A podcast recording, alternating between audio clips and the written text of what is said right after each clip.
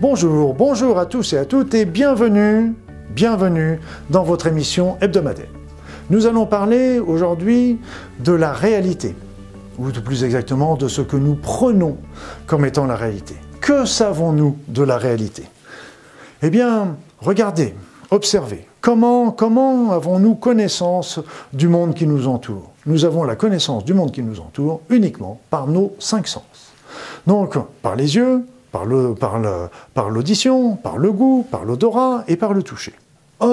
Nous savons pertinemment que nos sens sont très limités. On sait par exemple que des chiens vont sentir beaucoup plus d'odeur que nous. On sait que les oiseaux, les oiseaux de proie ont une vue euh, largement plus développée que nous. On sait, on sait que, euh, par exemple, les aveugles ont développé un toucher largement plus développé que ce que nous, nous avons pour le commun des mortels. Nous savons que le goût est aussi extrêmement limité euh, par rapport, si on veut le comparer, simplement à un énologue ou un, nez, comme on dit, qui travaillent pour, euh, pour les parfums, etc. Donc on, sait que déjà les sens, nos cinq sens sont extrêmement limités et que des animaux ou même des humains ont des sens beaucoup plus développés euh, que le commun des mortels.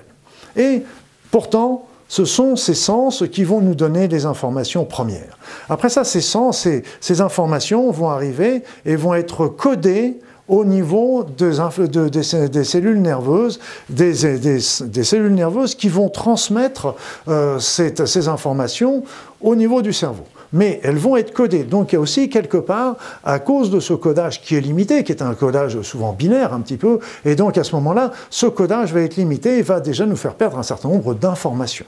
Et puis, à l'intérieur de notre tête, nous allons reconstituer la réalité par rapport aux informations que l'on a reçues. Donc ces informations qui sont tronquées, qui ont été encore euh, limitées, encore transformées par, euh, par cet influx nerveux, et nous, nous allons reconstituer à l'intérieur de notre tête la, la, réalité qui nous entoure. On raconte même que euh, pour percevoir la réalité, cette reconstitution coûte pratiquement 80% de l'énergie, alors que les, les sens n'en utilisent que 20%.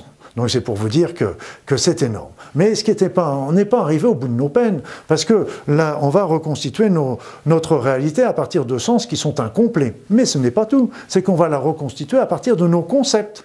Et tout ce qui ne fait pas partie de nos concepts, il va être effacé systématiquement. On raconte comme ça que les, les Indiens, les Indiens d'Amérique du Sud ont vu les bateaux des conquistadors sur la mer, mais pour eux, les bateaux des conquistadors ne représentaient rien, donc quelque part, ils ne les ont pas vus. Ils ont pris conscience des conquistadors qui débarquaient avec, en bateau que quand ils sont arrivés sur la plage. Donc là, ça est effacé. Effacé, donc ce qu'il faut bien comprendre, c'est que ces notions sont extrêmement importantes, c'est nos concepts qui vont reconstruire la réalité, et quelque chose, euh, moi je regarde de temps en temps en plaisantant le ciel, mais c'est la vérité, que je regarde le ciel en me disant mais qu'est-ce que je vois que je vois pas? Il peut y avoir quelque chose d'énorme au-dessus de ma tête, mais qui ne rentre pas dans mes concepts. C'est peut-être un vaisseau spatial absolument extraordinaire qui ne rentre pas dans mes concepts, comme les Indiens d'Amérique n'ont pas vu les bateaux des conquistadors, et mon esprit, comme ça ne rentre pas dans mes concepts, l'ont effacé, et je ne le vois pas.